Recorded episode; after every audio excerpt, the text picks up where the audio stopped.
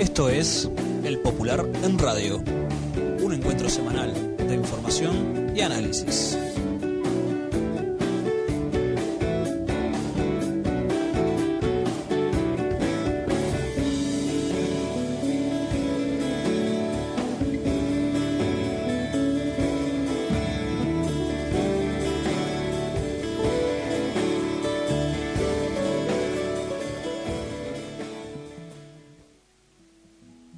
Días a todas y todos. Esta es una nueva edición del Popular en Radio, un espacio de comunicación con los comunistas, los frente amplistas, los militantes sindicales y sociales y con todos los hombres y mujeres interesados en la política y en profundizar el proceso de cambios en nuestro país. Agradecemos todos los mensajes recibidos por mail, por teléfono y personalmente. Esto es El Popular en Radio.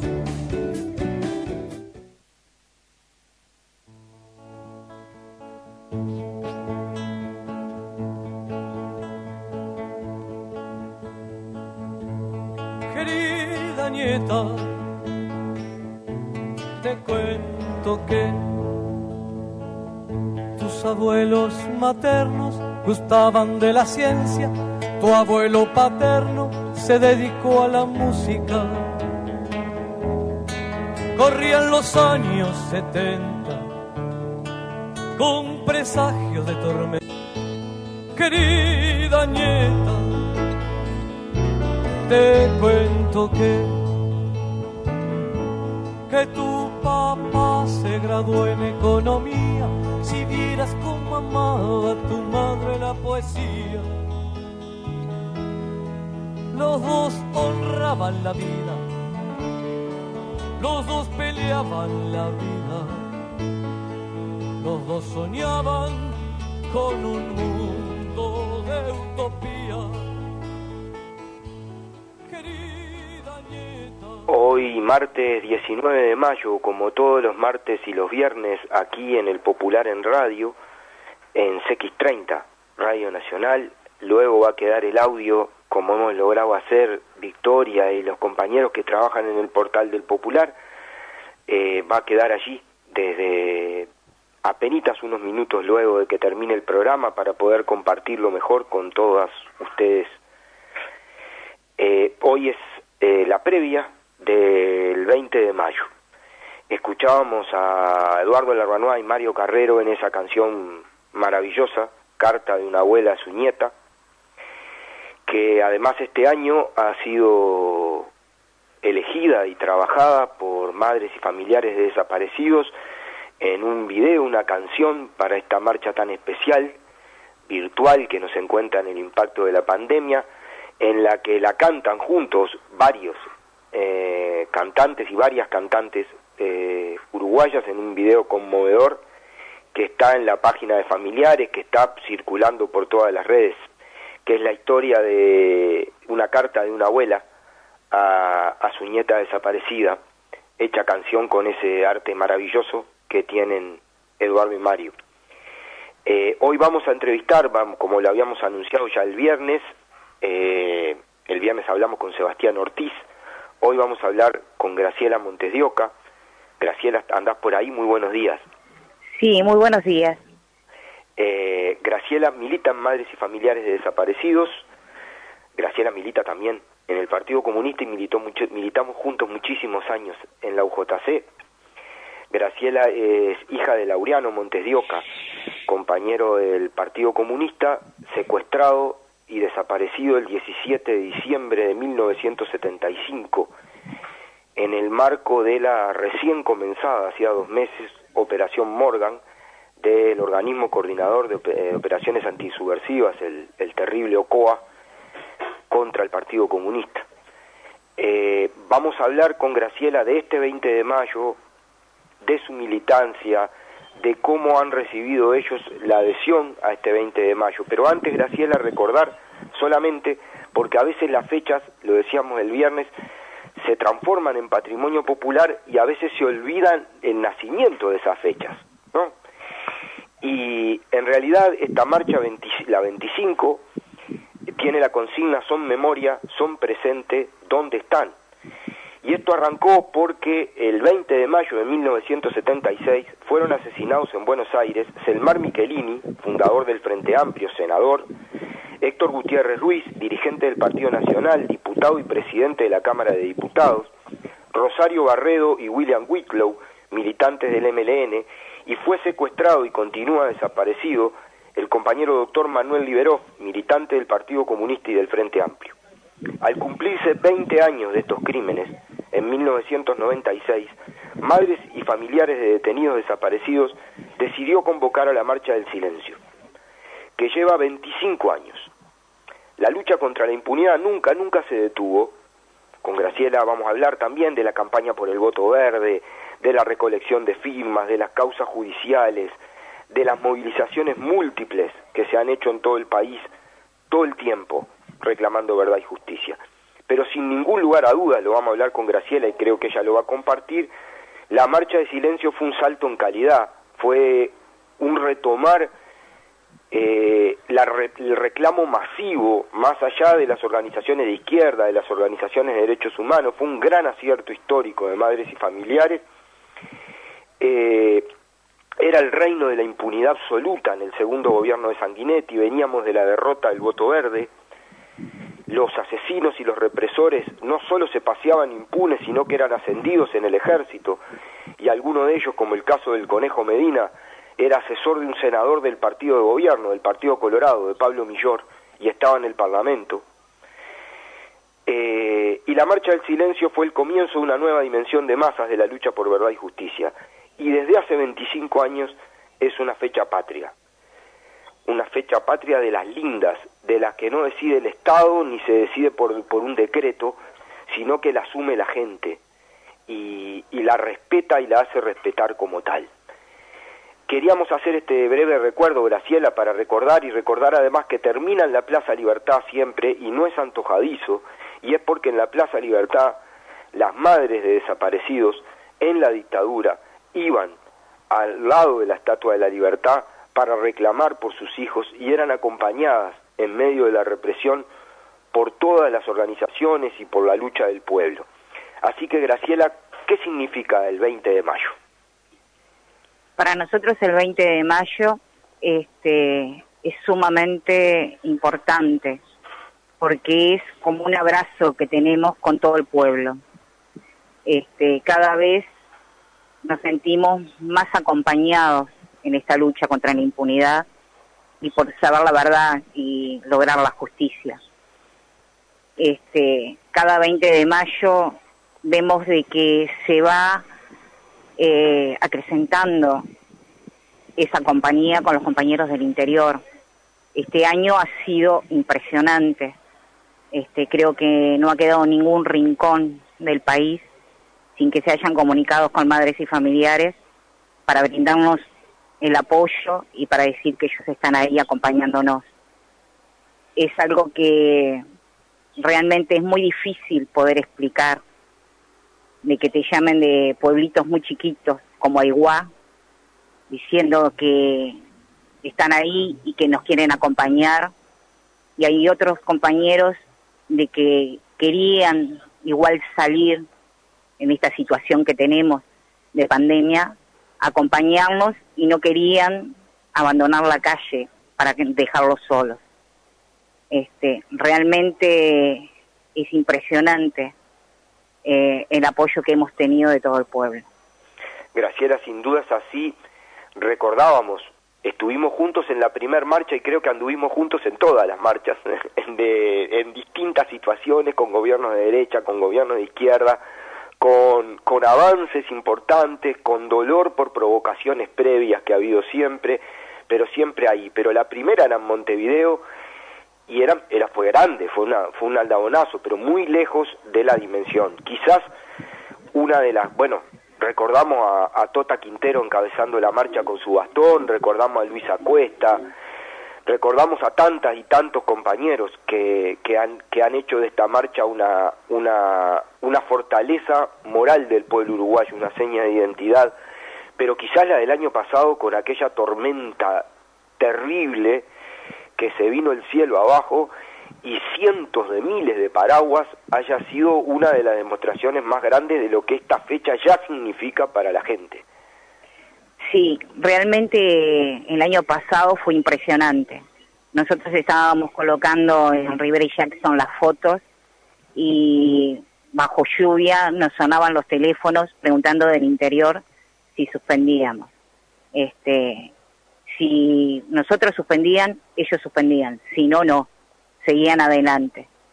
Y realmente cuando le empezamos a decir, no, vamos a hacerlo igual porque las viejas este, nos enseñaron eso, de que teníamos que seguir batallando, no importara las inclemencias del tiempo, ni los contratiempos que tuviéramos, este, decidimos hacerla. Y al principio dudábamos si íbamos a acompañar, ser, o sea, una marcha multitudinaria. Pero a medida que empezamos a avanzar vimos que aparecía gente de todos lados acompañándonos y que no nos dejaron solo como nunca. Este, fue realmente impresionante. Efectivamente es así y este año tiene un desafío particular que tiene que ver con lo que tú decías del COVID-19. Vamos a hablar, yo te pido que, que nos cuentes, que nos expliques bien en qué va a consistir la convocatoria central en Montevideo en 18 de julio y en las redes de madres y familiares, cómo han ido recibiendo esta convocatoria de que mandaran fotos, de que mandaran videos, que ha sido acalambrante, es, es impresionante. Desde ya digo que como modesto aporte nosotros en el Popular habíamos puesto desde hace días ya, desde hace varias semanas, la cara de nuestro compañero Juan Manuel Brieva, trabajador del Popular desaparecido, y que ayer de noche terminamos de hacer con un esfuerzo muy grande, Victoria y los compañeros que están en el portal, una galería de fotos que es, que, que es una ínfima parte de todo lo que está pasando, pero que la pueden ver en el portal que también es un apoyo. ¿Cómo son las características centrales de, de la actividad que va a tener lugar mañana, eh, eh, Graciela? Eh, la característica que Madres este, estuvo organizando es que de Rivera y Jackson va a salir un camión con una pantalla gigante donde se van a transmitir todas las fotos de nuestros compañeros. Este, para eso solicitamos que la Intendencia cortara el tránsito y que 18 de julio quedara vacía, demostrando ese silencio que siempre nosotros hemos manifestado. Ese camión va a ir hasta la Plaza Libertad, que pensamos que a las 19 horas esté ahí y lo reciban, como quien dice, las fotos de nuestros compañeros y familiares que van a estar colocadas junto con la pancarta, con la consigna de este año, como si hubieran llegado. Este, y ahí va, se va a poner el audio donde se va a, a nombrar a cada uno de ellos con el presente y finalizaremos con el himno nacional como todos los años.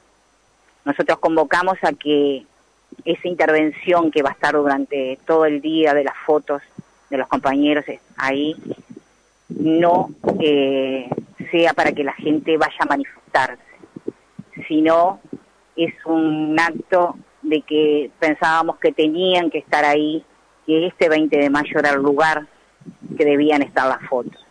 Nosotros vamos a, a ver un video donde se van a mostrar las imágenes de nuestros compañeros de nuestros hogares, los cuales van a ser transmitidos por Canal 5, por TV Ciudad y por varios medios más para el interior.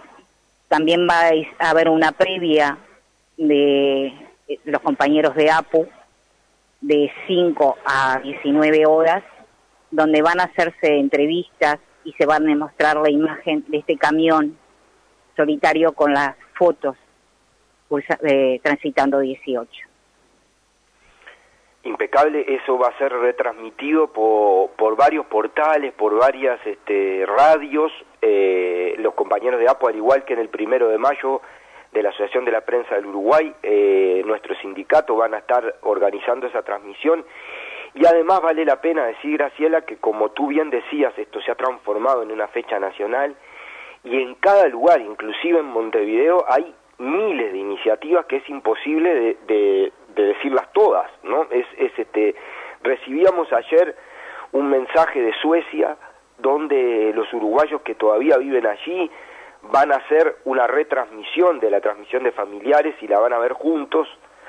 Eh, hay, hay por todos lados, por decir, por ejemplo, hablábamos con Sebastián en Ciudad de la Costa, en la previa a las 5 de la tarde, se hace una caravana por Anastasio, que, que, que aparenta ser muy grande. Nos comentaban que también en La Teja, por ejemplo, en una cooperativa de La Teja de viviendas, se va a transmitir en una pantalla gigante la, la transmisión de familiares en la Plaza Luis Acuesta, que queda bien cerca allí de donde está Familiares, por Avenida del Libertador, eh, una cuadra para abajo, en Asunción, eh, van, a, van a, transmitir, van a proyectar en un edificio, en la fachada de un edificio entero, la transmisión de familiares para que todos la puedan ver en Durazno va a haber una, una, una, concentración respetando las normas de protocolo, por decir solo un pequeñito eh, parte de, la inmensidad que va a tener esta, esta jornada.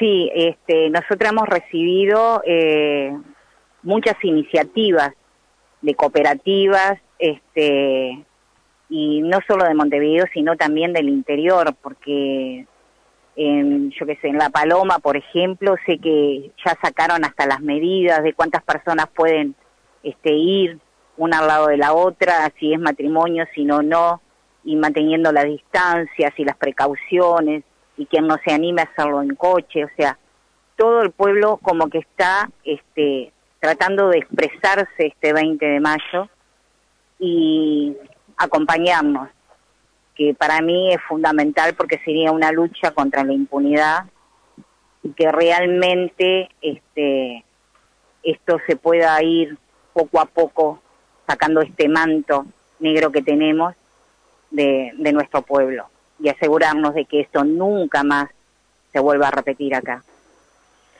Graciela, todos los años hay una hay una algunos hechos que marcan el 20 de mayo algunas veces fueron protagonizados por la derecha y los impunes, otras veces fueron protagonizados incluso por algunas declaraciones polémicas de algunos integrantes de los gobiernos del Frente Amplio.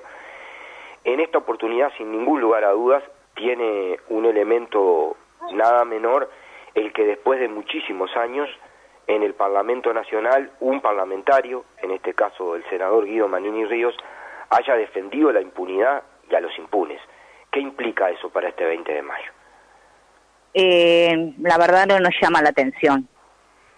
Este, sinceramente eh, duele de que esté como legislador, sí, que para nosotros sería un símbolo de la democracia, el poder legislativo, y que esta persona eh, se manifieste de esa forma.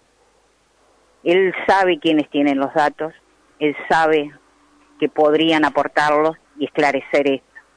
Sin embargo, juegan con que son cosas del pasado. Y nosotros realmente no queremos ni venganza ni nada de eso. Lo que queremos es la verdad y la justicia. Por eso vamos a seguir luchando y sabemos que estamos acompañados por el pueblo. Cosa que no sé si él está tan acompañado como nosotros en nuestra lucha. Graciela, hablábamos de, de tu papá, eh, porque también está bueno, creo yo, bueno, creo yo, no estoy seguro que sí, porque lo hemos hablado muchas veces. Eh, una de las cosas lindas de la militancia es que contigo hemos compartido muchos años de militancia conjunta, muchos, muchos. Eh, es muy importante tener las concepciones generales, lo que importa la impunidad para la democracia, lo que significa como recorte de la democracia, como recorte de la libertad, todo avance contra la impunidad es una democratización, porque la impunidad es el lado oscuro del poder y todo, toda, cuando vence la impunidad, vence la centralización del poder, se recorta la democracia, se recorta la libertad. Pero la impunidad también tiene nombres, tiene rostros, tiene, tiene historias. Eh, Laureano fue militante del Partido Comunista, luchador por la libertad y por la democracia en el medio de la dictadura, y fue secuestrado una noche de diciembre de 1975, lo decíamos, si no recuerdo mal, tú tenías 10 o 11 años, ¿verdad? Sí, tenía 11 años cuando lo fueron a buscar a, a mi casa.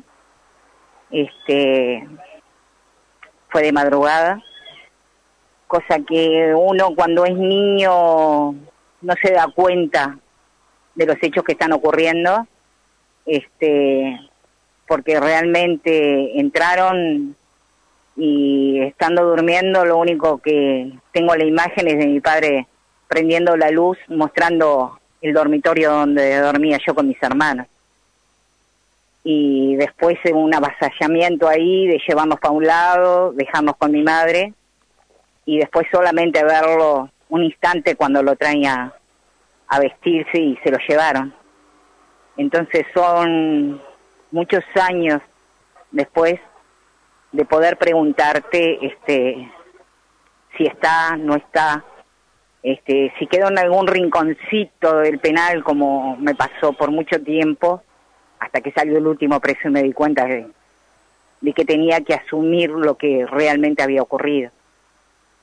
Este, son cosas que te van llevando a madurar y realmente te reafirman en muchos conceptos.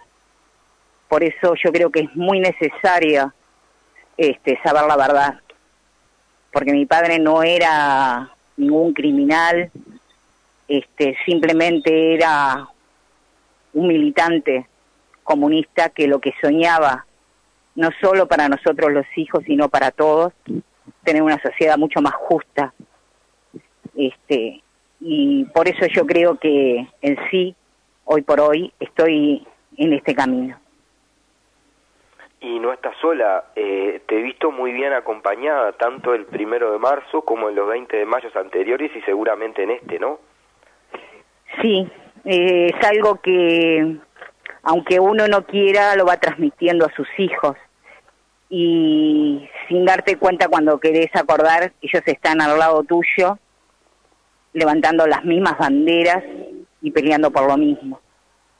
Y yo creo que eso sería el mejor homenaje que le puedo hacer a mi padre, en el sentido de que siempre va a haber alguien buscando la verdad y pidiendo la justicia.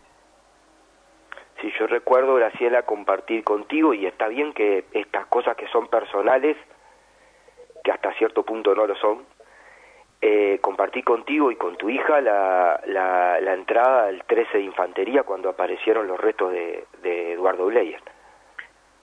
Sí, este, realmente fue la primera vez que la dejé entrar y incluso recibí, como quien dice, recriminaciones que ella misma después me confesó, este, de que no la había dejado entrar veces anteriores. Eh, el entrar a un batallón y encontrar a uno de nuestros compañeros es muy duro. Este, no solo te presenta la, incertidumbre de pensar quién es, sí, por más que te alegre el alma saber que está uno de ellos con nosotros, este, se te cruza por la cabeza que es tu familiar. En mi caso sí era mi padre. Y fundamentalmente en el tema del 3. Claramente. Este, yo me acuerdo perfectamente de la hija de Leyer, de Irene, cuando me decía, me siento culpable porque este no no era, o sea, como que era el padre de ella y no había sido otro compañero. Y yo le decía eh, que no se tenía que sentir culpable, que todo lo contrario, que estábamos todos contentos de que estuviera junto con nosotros que uno a uno íbamos a ir arrancándolos de esos sitios horrorosos donde están de esa soledad y de esa tristeza que te, te encoge el alma cuando los hallas. Y cada hallazgo es como que le damos luz y los traemos hacia nosotros, hacia nuestro presente, hacia nuestra lucha. Sabemos que ellos siguen caminando junto a nosotros. Así es, Graciela, así es. Eh, te agradecemos mucho eh, estos minutos, eh, esta charla, esta charla que ahora la hacemos compartiendo con todos los compañeros y compañeras que escuchan y que van a escuchar, han sido múltiples durante todos estos años y claramente no tiene la culpa ni Irene, ni la tenés vos, ni la tiene nadie. La culpa la tienen los fascistas que secuestraron, desaparecieron a nuestras compañeras y compañeros y que los mantienen, mantienen un silencio cobarde sabiendo perfectamente dónde están y perpetuando el crimen, el dolor, eh, la angustia. Y me parece que es muy importante que, respetando muchísimo esto, podamos transmitir también estas sensaciones personales, porque no es solo discurso general, es esto lo que se vive. Así que te mandamos un abrazo gigante, ayer estuvimos familiares contigo y vamos a estar este 20 como estamos todos los días.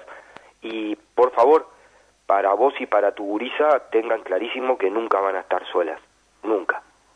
Sí, eso siempre lo tengo muy claro y realmente creo que es lo que nos apuntala para seguir adelante, no sentirnos solos.